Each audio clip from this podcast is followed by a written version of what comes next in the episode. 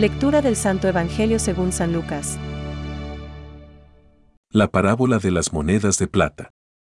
Como la gente seguía escuchando, añadió una parábola, porque estaba cerca de Jerusalén y ellos pensaban que el reino de Dios iba a aparecer de un momento a otro.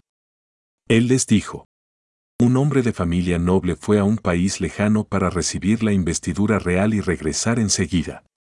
Llamó a diez de sus servidores y les entregó cien monedas de plata a cada uno, diciéndoles, háganlas producir hasta que yo vuelva. Pero sus conciudadanos lo odiaban y enviaron detrás de él una embajada encargada de decir, no queremos que este sea nuestro rey. Al regresar, investido de la dignidad real, hizo llamar a los servidores a quienes había dado el dinero, para saber lo que había ganado cada uno. El primero se presentó y le dijo, Señor, tus cien monedas de plata han producido diez veces más. Está bien, buen servidor, le respondió, ya que has sido fiel en tan poca cosa, recibe el gobierno de diez ciudades. Llegó el segundo y le dijo, Señor, tus cien monedas de plata han producido cinco veces más. A él también le dijo, Tú estarás al frente de cinco ciudades. Llegó el otro y le dijo, Señor, aquí tienes tus cien monedas de plata, que guardé envueltas en un pañuelo. Porque tuve miedo de ti, que eres un hombre exigente, que quieres percibir lo que no has depositado y cosechar lo que no has sembrado. Él le respondió, Yo te juzgo por tus propias palabras, mal servidor. Si sabías que soy un hombre exigente, que quiero percibir lo que no deposité y cosechar lo que no sembré, ¿por qué no entregaste mi dinero en préstamo? A mi regreso yo lo hubiera recuperado con intereses. Y dijo a los que estaban allí, Quítenle las cien monedas y dénselas al que tiene diez veces más. Pero, Señor, le respondieron, ya tiene mil. Les aseguro que al que tiene, se le dará. Pero al que no tiene, se le quitará aún lo que tiene. En cuanto a mis enemigos, que no me han querido por rey, traíganlos aquí y matenlos en mi presencia. Después de haber dicho esto, Jesús siguió adelante, subiendo a Jerusalén. Es palabra de Dios. Te alabamos, Señor. Reflexión. ¿Negociada hasta que vuelva? Hoy, el Evangelio nos propone la parábola de las minas. Una cantidad de dinero que aquel noble repartió entre sus siervos antes de marchar de viaje. Primero, fijémonos en la ocasión que provoca la parábola de Jesús. Él iba subiendo a Jerusalén, donde le esperaba la pasión y la consiguiente resurrección. Los discípulos creían que el reino de Dios aparecería de un momento a otro.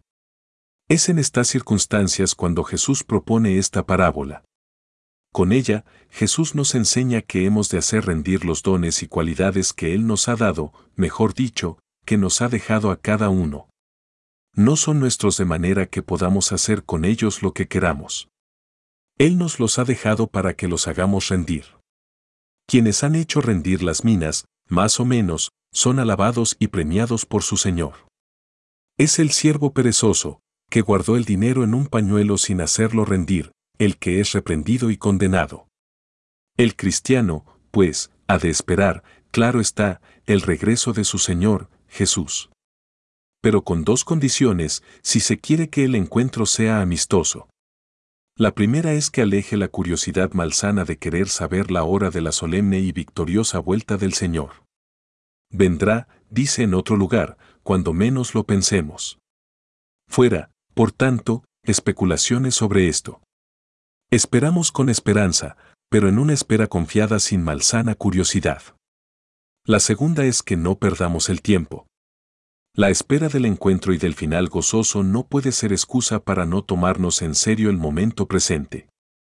Precisamente, porque la alegría y el gozo del encuentro final será tanto mejor cuanto mayor sea la aportación que cada uno haya hecho por la causa del reino en la vida presente.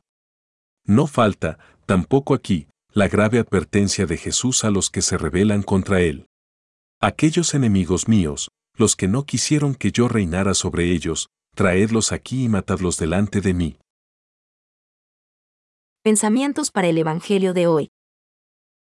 Cuando el cristiano mata su tiempo en la tierra, se coloca en peligro de matar su cielo. San José María.